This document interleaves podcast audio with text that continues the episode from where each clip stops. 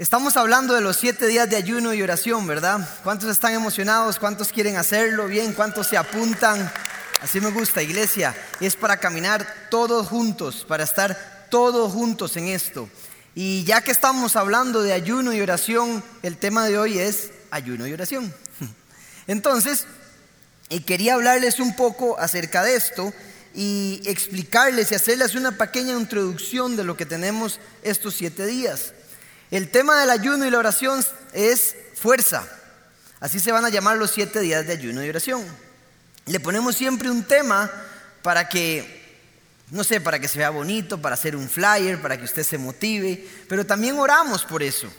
Y el Señor nos está diciendo, creemos que nos está diciendo, recuerden, la fuerza viene de mí, no de ustedes. Yo soy la fuerza de ustedes.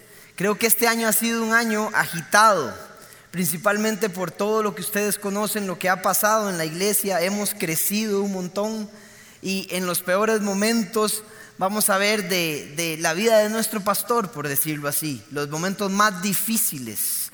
Ya sabemos que ha sufrido, que ha estado en un momento íntimo delicado y aún así Dios está creciendo y estamos en una guerra espiritual como iglesia. Pero aún así Dios ha sido fiel y nos vuelve a recordar, yo soy la fuerza de ustedes. ¿Cuántos creen eso? Bien, gracias por venir siempre, está su casa, está la Comu. ¿Y por qué fuerza? ¿Por qué pusimos fuerza? Porque creemos que una fuerza es un empujón, es un jalón que un objeto tiene sobre otro. Según la primera ley de Newton, un cuerpo se mantiene en reposo a menos que no haya otra, una fuerza que lo mueva o que haga que se quite de ese lugar. También dice la primera ley de Newton que un cuerpo se mantiene con una velocidad constante a menos que otra fuerza actúe sobre él. Para los físicos ahí me están evaluando, ¿verdad? Y fuerza es igual a masa por aceleración. Tiene que haber un empujón, tiene que haber un jalón. Y ese es nuestro Dios para nosotros. Eso es lo que hace Dios. Dios es nuestra fuerza, Dios es nuestro empujón, es nuestro jalón. Y eso es lo que Él nos quiere recordar. Entonces, el tema del ayuno y de la oración, ¿cómo se llama? Fuerza. Bien. Ahora, para entrar en el ayuno y la oración, creo que siguen habiendo muchas preguntas acerca del ayuno principalmente. La gente sigue preguntando, ¿qué es el ayuno? ¿Para qué ayuna el pueblo de Dios? ¿Para qué ayuna la comunidad paz? ¿Cuál es el propósito del ayuno? ¿Cómo se ayuna? Y quisiera aclarar un poco de estas preguntas. Entonces, lo primero, ¿qué es el ayuno? En la palabra de Dios vemos el ayuno que es abstenerse de los alimentos. No es abstenerse del Facebook, ni de la televisión, ni de Netflix. Ahora, si usted cree que es importante abstenerse de eso para dedicárselo a la, oración porque usted trabaja en eso o porque usted pierde mucho tiempo en eso y se lo quiere dedicar a la oración, pues bienvenido sea. Pero el ayuno que habla la Biblia es acerca de alimentos. Es de los alimentos. Ahora, ¿por qué alimentos? Dicen los expertos, y ahí estoy investigando, que siempre ha habido una lucha entre el físico, entre la parte física y lo espiritual, entre el cuerpo y lo espiritual. Es más, Pablo nos dice en la palabra que hay una lucha constante entre los deseos de la carne y los deseos del espíritu. Es algo constante que está ahí. Entonces, ¿qué es lo que pasa con los alimentos? Cuando usted no alimenta su carne, su parte física, lo que hace es debilitar el cuerpo, debilitar lo físico y empezar a fortalecer lo espiritual, a vivir más de lo espiritual, menos de lo carnal. Entonces, según los expertos, lo que hace el ayuno es fortalecer el espíritu, sensibilizar el espíritu. Ahora, ¿el ayuno está en la Biblia? Sí, está en la Biblia, desde el Antiguo Testamento hasta el Nuevo Testamento. Ellos lo hacían, ¿por qué? Con un propósito específico. Por ejemplo, el pueblo de Israel ayunaba, era obligatorio el día de la expiación, que era cuando Dios iba a perdonar los pecados. En ese día todo el pueblo ayunaba, era obligatorio. Ahora, nosotros no lo hacemos obligatorio, no, nadie tiene que hacerlo si quieren. Ojalá lo hagan. Pero el ayuno también lo vemos para situaciones específicas en el Antiguo Testamento. Nehemías ayunó para que el pueblo de Israel cambiara. Ayunaron cuando querían traer el arca de vuelta. David, el rey David, ayunaba y le consultaba a Dios antes de ir a la guerra. David ayunó para arrepentimiento, para una situación específica. Josafat, cuando vinieron y los iban a atacar todos esos ejércitos, él se asustó y ¿qué hizo? Puso todo el pueblo a ayunar. Ahora sí, vienen un montón a ayunar para ver qué hacemos. Y todo el pueblo ayunó y él ayunó y Dios contestó. Al parecer sirve el ayuno. Siempre que el pueblo se unió, oró y ayunó, Dios contestó, mandó un profeta y dio la respuesta. Entonces, ¿cuál es el propósito del ayuno? No es no comer, es buscar a Dios. Es una búsqueda intencional a Dios.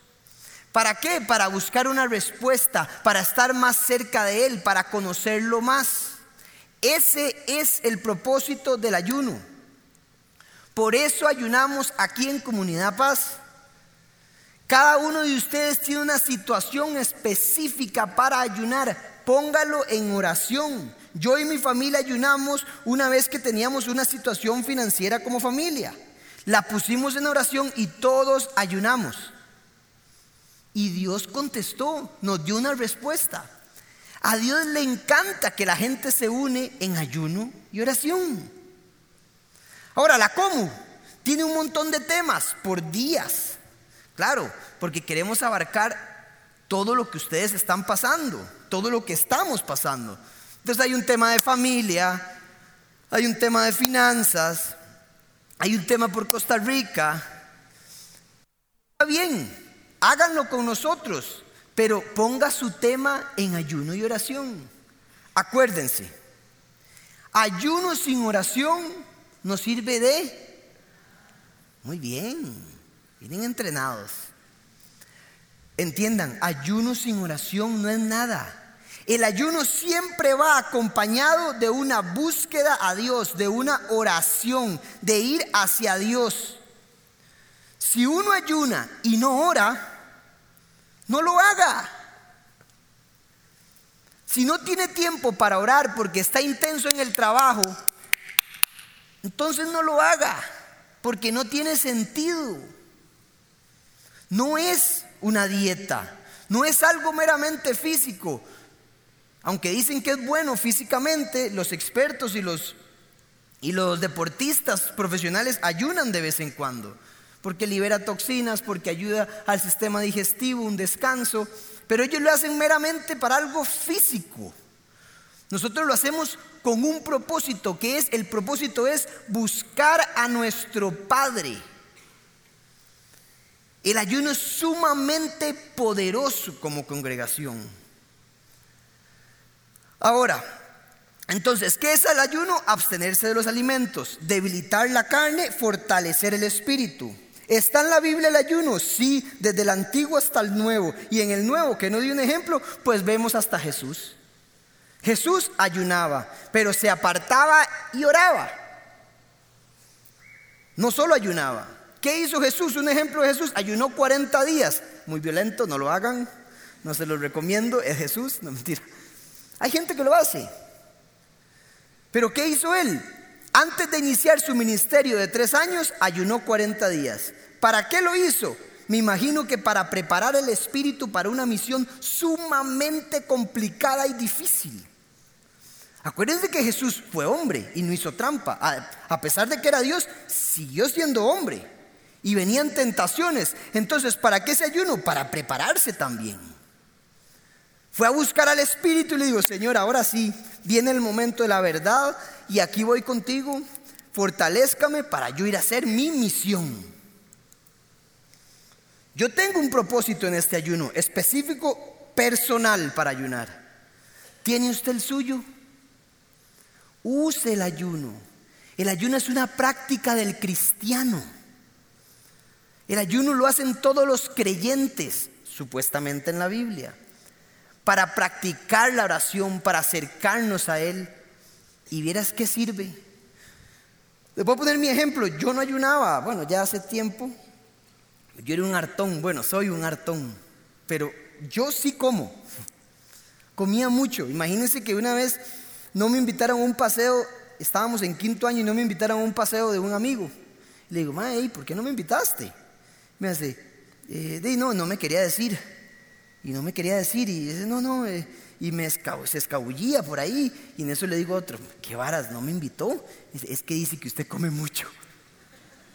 Y que la mamá le dijo que jamás, que ese, ese chiquito comía mucho. Imagínense qué injusticia. Yo está hablando en serio, yo llevo mi propia comida, yo quiero ir. no es en serio. En octavo mandaban, nos separábamos y mandaban un Pyrex para todos y un Pyrex para Andy. Así comía yo. Pobrecita mi mamá. Y yo no ayunaba. Y me costó muchísimo hacer la práctica del ayuno. Consejo, vayan despacio. Si ustedes no han ayunado, vayan despacio. No es un asunto de un sacrificio que me voy a morir, que ya no puedo más, entonces coma. Cada uno lo hace como quiere. Ahora, la otra pregunta, ¿cómo se ayuna? Como usted quiera. Como usted quiera. Si quiere, no come en el desayuno. Y ora. Y ese tiempo se lo dedica a la oración. Si quiere, no come en el almuerzo. Si quiere no come en la cena, o si quiere no come en todo el día, o si quiere no coma en tres días, o si quiere no come en los siete días. O si quiere lo hace solo dos días, descansa dos días. Hágalo como usted quiera.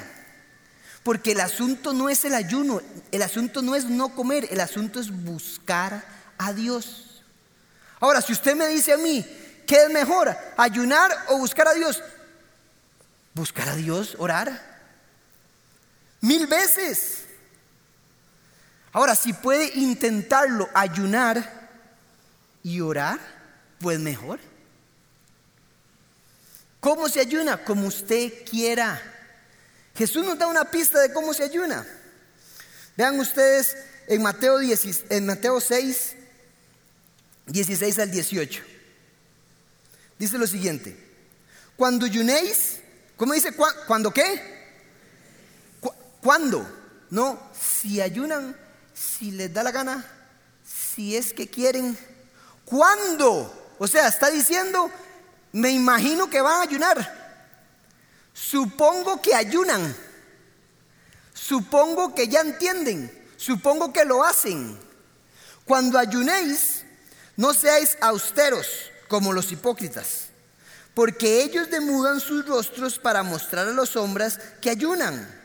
De cierto digo que ya tienen su recompensa.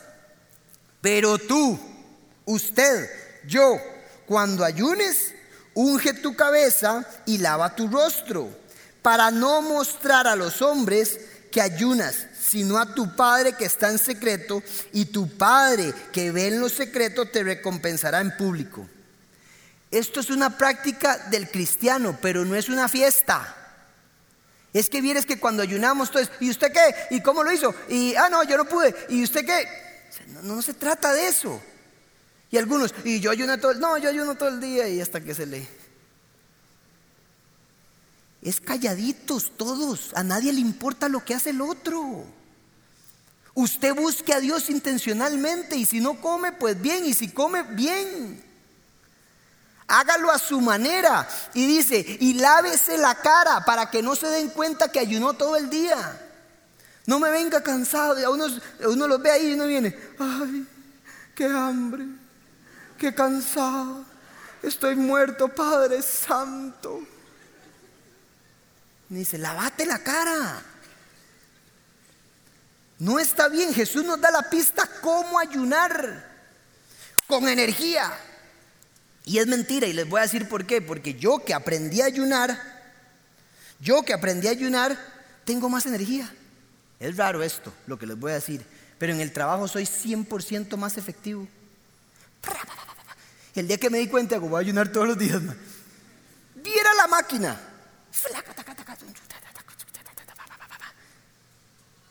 Después a uno ni le da hambre. Y no hagan lo que me pasó a mí, les voy a dar otro ejemplo. Yo por, siempre voy, siempre quiero llevar las cosas más jugando de vivo y siempre me, me, pega duro. Y llego un día y, no como por todo el día. yo llego aquí, Padre Santo, pa, pa, pa. Segundo día, ¿qué voy a comer, Señor? Este, no solo de pan vive el hombre, sino toda palabra que sale de la boca de Dios. Frácata, pum, pum, pum. Llega el tercer día, me siento mal. Eh, no voy a comer Padre Santo, papá. Y sigo y sigo y sigo. Y me dice Valeria, ¿te sentís mal? Estás pálido. Y le digo, no, nada que ver, estoy bien. Y le digo, Andrés, estás pálido, te vas a desmayar. Y yo, no, estoy bien, me voy a trabajar. Y me dice, ay, qué hombre este. Me dice, llévese una manzana. Y yo, no, tentación. Y agarro y me voy para el brete, ¿verdad? Y estoy en el brete, pa, vuelvo, llego aquí a la oración, ya, pero aquí, ¿verdad? pálido, pálido, todo el mundo, ¿qué le pasó? Y yo, no, nada, nada. Padre Santo, pa, llego a la casa y me dice Valeria, Andrés, come. Me dice, te vas a morir. Y yo, no, ¿cuál, pa? El espíritu es fuerte. Llego a la casa, estoy durmiendo, me duermo y no como. Día número tres y no como y estoy aquí, ¿verdad? Pa, y en la madrugada hago Y me dice Valeria, ¿qué le pasó? Todo arratonado, me dice, necesito comer, necesito comer. Y me fui para la cocina, agarré el banano, pa, pa, pa, unas lentejas,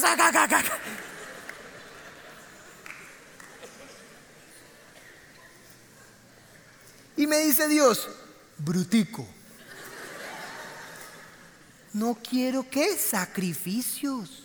El ayuno no es un sacrificio, el ayuno no es para que te enfermes, el ayuno no es para que sufras. No hay que sufrir. Embarazadas, no ayunen. Le preguntan a Jesús y a sus discípulos, hey, ¿por qué sus discípulos y usted no ayunan? Dice, porque estamos de fiesta, el novio está aquí.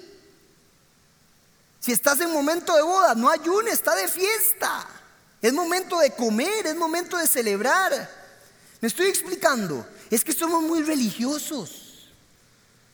Es un asunto de corazón y de búsqueda intensa a Dios. Bien, ¿les quedó claro? Nunca más van a preguntar. No, mentira. Bien, ok. Ayuno, claro. Ahora vamos a entrar a la oración, que esta parte me interesa más porque la oración es más importante. Y dice, acompáñenme a Mateo 6.9. Y, yo orando le dije al Señor, Señor, ¿cómo podemos hacer para que la oración sea más intensa, para que llegue más a ti, para que este ayuno sea diferente? ¿Qué tip le puedo dar a la gente? Dámelo a mí para yo darlo a la gente. Y me dice, muy sencillo. Y dice Mateo 6.9.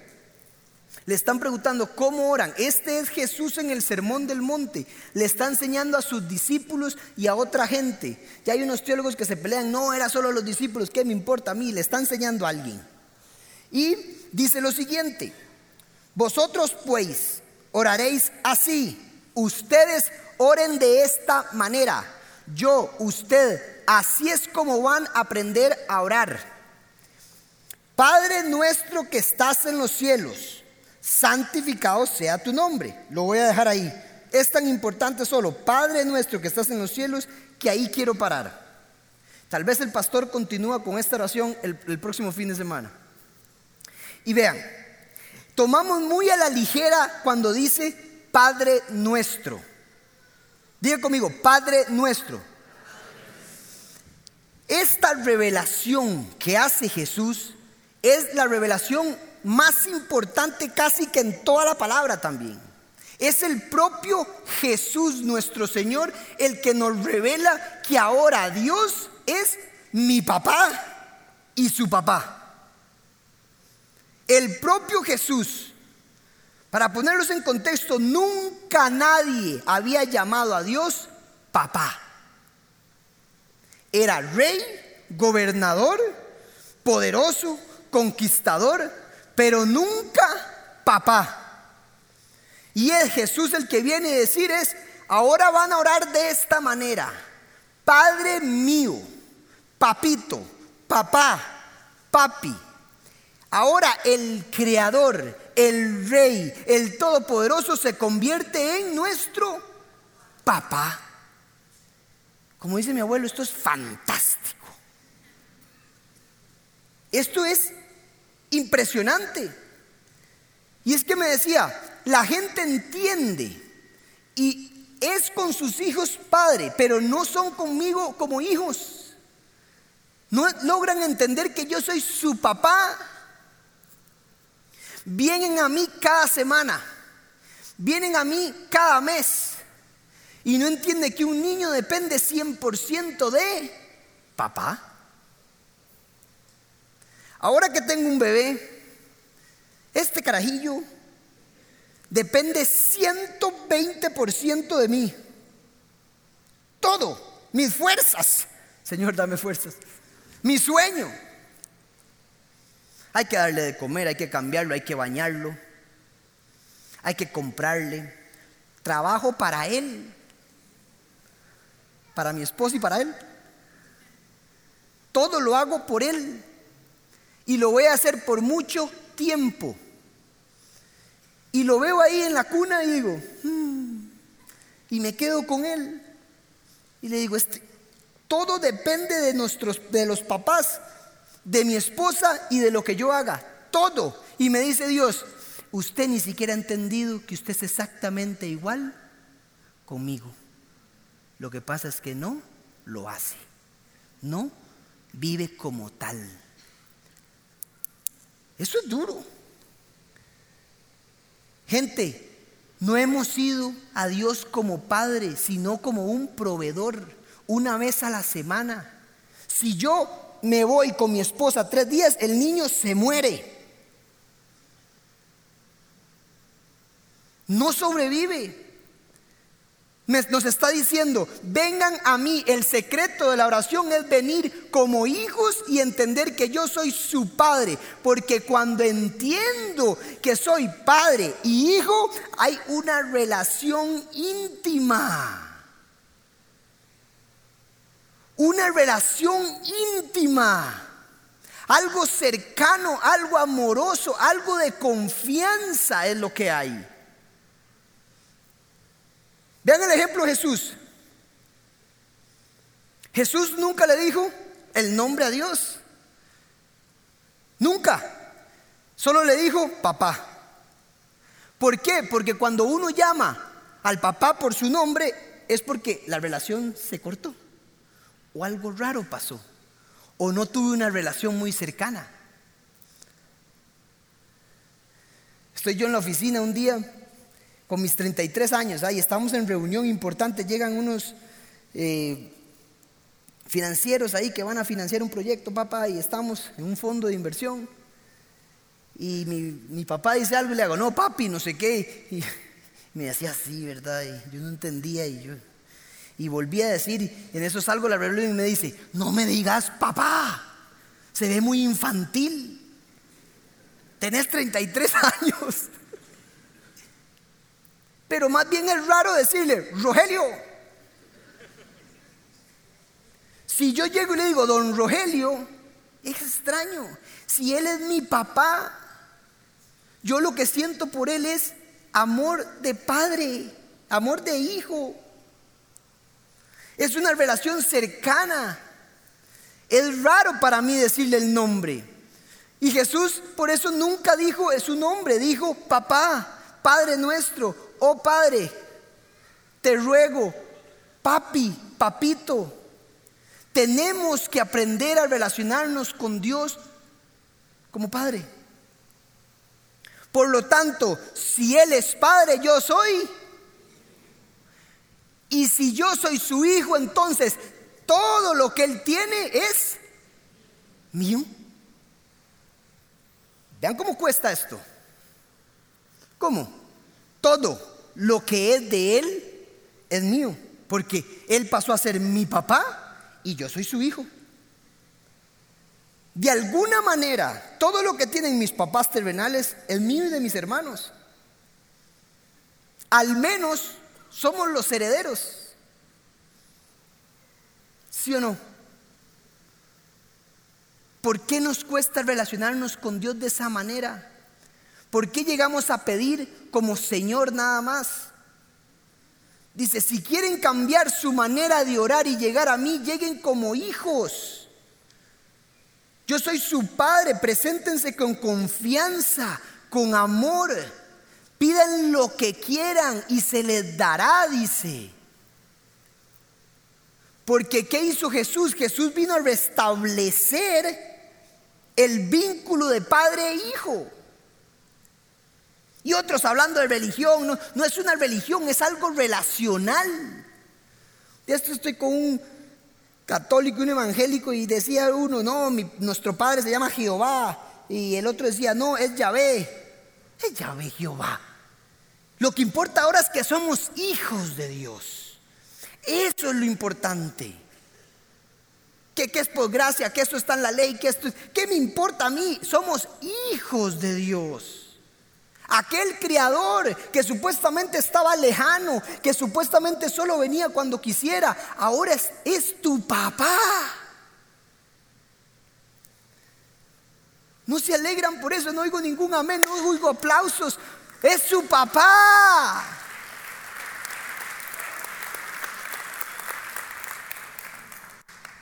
Yo sé que, no, yo sabía que me iba a costar esto. Porque que la gente entienda esto, relacionarse así, es difícil. ¿Por qué creen que Satanás se ha metido tanto con la familia y con el matrimonio? Porque lo que él quiere es distorsionar completamente la imagen de padre y madre. ¿Por qué? Porque en el momento que se distorsiona eso, yo entonces voy a tener problemas para relacionarme con él porque tiendo a reflejar lo que tengo aquí en lo terrenal con Él. Y Él dice, y eso no es así. Quiero divorcio, dice Satanás. ¿Saben para qué? Para que les haga falta la figura paterna o materna, alguno de los dos. Acuérdense que Dios no tiene género. La madre y el padre reflejan características de Dios como padre. Pero si hace falta uno, nos hace falta algo. Pero dicen, pero no importa lo que pasen entre la tierra, yo soy su papá, su verdadero papá. Yo que formé la imagen paternal, yo que formé la imagen materna también, yo soy el padre por excelencia. Relaciónense conmigo. Si tuvimos un padre tacaño, cuesta decirlo, pero entonces no le pedimos nada, porque creemos que no nos va a dar nada. Pero dice, todo lo que es mío, dice Cristo, son herederos de Dios, coherederos con Cristo, con Jesús. Entonces, ¿por qué pedimos tan poquito? Ahora, como es un padre que educa a sus hijos, no todo lo suelta. Pero que todo es de Él. Oro, la plata, todo es de Él. Una vez escuché dos pastores Iba pasando una lancha ahí y le dice, y hace un pastor, ay, qué lindo, en el nombre de Jesús profetizo que esa va a ser mi lancha algún día. Y le dice el otro pastor, qué barbaridad, ¿cómo andás vos en eso? ¿Cómo se te ocurre pedirle eso a Dios? No sé qué le hace. Eh, esa es la forma en que usted conoce a su papá. Yo tengo mi papá. Tres años después, él tenía una lancha y este no. No, no. Es que es muy serio. Porque ¿usted le interesan los valores de su hijo? Sí, ¿verdad? ¿Le interesa la, la moral de su hijo? Sí, ¿verdad? Pero ¿le interesa la ropa de su hijo? También. Al Padre le interesa todo lo que es de Él para dárselo a nosotros. Todo, material, espiritual. Dice, si las aves se visten bonito, más ustedes. Si estos comen así, ustedes más, nunca les va a faltar nada. Pidan todo lo que quieran mi nombre y se les concederá. Si queremos cambiar nuestra manera de orar en este ayuno, tenemos que presentarnos con Dios como Padre. Yo como hijo, papi, te pido esto y esto y esto. Estoy pasando por esto y esto y esto. Señor, dame tus dones para que pueda la iglesia beneficiarse. Padre, bueno, Él es nuestro Padre. y nos tememos por Satanás a veces. Vean cómo es la cosa. Le tenemos miedo a Satanás. Y cuando se levanta Satanás contra nosotros, nos atemorizamos. ¿Saben qué es lo peor? Que Satanás sabe que ustedes son hijos de Dios, pero nosotros no, porque no actuamos como tal. Él es el que debería tener miedo, porque si usted se metió conmigo, ¿se metió con quién? Con mi papá. Sépalo. Cuando venga contra usted, dígale, usted se está metiendo con mi papá, con el rey de reyes y un padre defiende a sus propios hijos por sobre todas las cosas. ¿Cuál es el miedo? Pero nos atemorizamos. ¿Sabe por qué nos atemorizamos? Porque se nos olvidó quién era nuestro papá. El hijo de un millonario no tiene complejos de plata, ¿sí o no? ese nunca va a decir, ay, me va a faltar, porque está seguro quién es su papá. El hijo me imagino que Alejandro Magno decía, ¿quién me va a atacar a mí? Si el que viene lo mata. Su papá es Dios. No hay ejército que se pueda levantar contra usted, sea como sea. Se toparán con un padre que ama a su hijo. Amén. ¿Y qué le pasó? Es que no veo nada.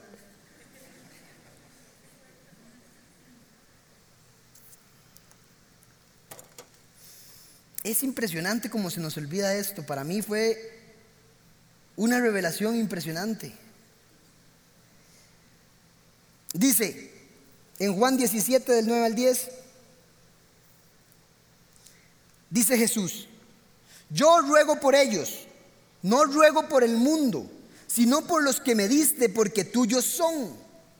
Y todo lo mío es tuyo, y lo tuyo mío, y he sido glorificado en ellos. Todo lo mío es tuyo y lo tuyo es mío. Dice en Juan 16:15, no está ahí, dice, todo lo que tiene el Padre es mío. Jesús no tenía complejos. Y usted es igual a Jesús, porque Él murió por nosotros y somos coherederos con Él.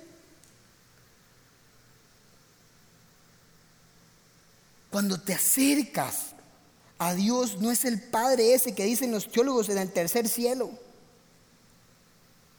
Es algo cercano que está contigo, que quiere escucharte. Yo sé que no todos hemos tenido una buena relación con nuestros padres, pero Él quiere escucharte cercano. Él quiere estar contigo. Él es tu papá. Cambiemos nuestra oración, por eso empieza, van a orar de esta forma.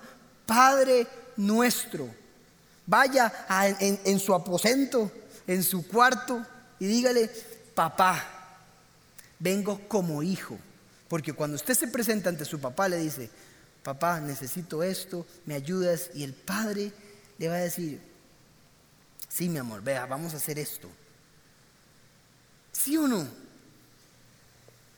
No es como, Señor, necesito, de no sé, si tú puedes, eh, eh no sé, eh, puedes escucharme, ya siento que ni me escuchas. Siempre te escucha. Siempre te escucha. A mí me ha costado esto, pero siempre nos escucha. Su voluntad es perfecta, buena y agradable, dice la palabra. Tenemos que vernos como hijos. Él como padre cuida a sus hijos, los consuela, los levanta, nos guía, nos educa, nos empodera, nos da la fuerza necesaria para todos los días de nuestra vida. Él es nuestra fuerza. Él es nuestro papá. Vamos a Mateo 7 del 7 al 11. Vamos a ir cerrando. Y dice lo siguiente, pedid y qué, y se os dará, buscad y hallaréis, llamad y se os abrirá, porque todo aquel que pide y el que busca halla, y al que llama se le abrirá. ¿Qué hombre hay de vosotros que si su hijo le pide pan, le dará una piedra? o si le pide un pescado le dará una serpiente? Pues si vosotros, siendo malos, sabéis dar buenas dádivas a vuestros hijos, ¿cuánto más nuestro Padre que está en los cielos dará buenas cosas a los que le pidan? Es que es, una y otra vez en todos los evangelios y dele y es Jesús hablando y Padre y Padre y Padre y se nos olvida. Dice, si ustedes, o sea, si nosotros, siendo humanos, tontos y malos, es más, hay gente que ni conoce a Cristo y aún así es buen papá y buena madre, ¿sí o no? Si ustedes son así, ¿Cuánto más yo, que soy el Padre por excelencia, les voy a dar buenas cosas a ustedes? Esto es impresionante. Tenemos que clavarnos esto en nuestro corazón. El papá de, nosotros nos quiere dar buenas cosas, el papá nos quiere dar la fuerza, nuestro papá nos quiere bendecir, nuestro papá quiere velar por nosotros, nuestro papá quiere estar ahí siempre. Siempre. Romanos 8, 15, de, 8 del 15 al 16. Dice lo siguiente. Pues no habéis recibido el espíritu de esclavitud para estar otra vez en temor. No son esclavos para que no estén en temor. ¿Cómo vivimos en temor? ¿Cómo aún así seguimos viviendo con temor? Si nuestro papá es el papá que tiene todo, que todo lo puede, sino que habéis recibido el espíritu de adopción por el cual clamamos, Abba Padre, que significa papito, papá. Jesús lo menciona y creo que no lo hemos digerido, no lo hemos entendido y dice, no son esclavos, no son simplemente cualquier criatura les di el espíritu de adopción, los compré con un precio para que usted viva una vida en abundancia sin temor. Yo soy su papá. Todo lo puedo, todo lo tengo. No se preocupen. Esto es demasiado hermoso. Yo no sé, es que yo ando tocado. Dice Juan 1 del 11 al 12. A los suyos vino y los suyos no le recibieron. Mas a todos los que le recibieron y a los que creen en su nombre, les dio potestad de ser hechos hijos de Dios. Jesús es lo más maravilloso. Nos, nos dijo, son mis hermanos en este sentido. Yo soy su Dios, soy su Padre, soy todo, pero también son mis hermanos porque yo comparto mi papá. Son cohederos.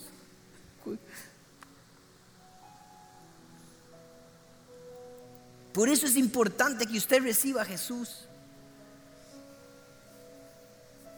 No sé cuántos tienen problemas en relacionarse de esta manera con Dios. O si les pasó como yo, yo tenía una buena relación con Dios, pero digerir que Dios realmente es mi papá es diferente. Esperamos que esta enseñanza haya sido de gran bendición para tu vida. Si te gustó este mensaje, puedes suscribirte a nuestro canal y también seguirnos en redes sociales. Nos vemos en la Como.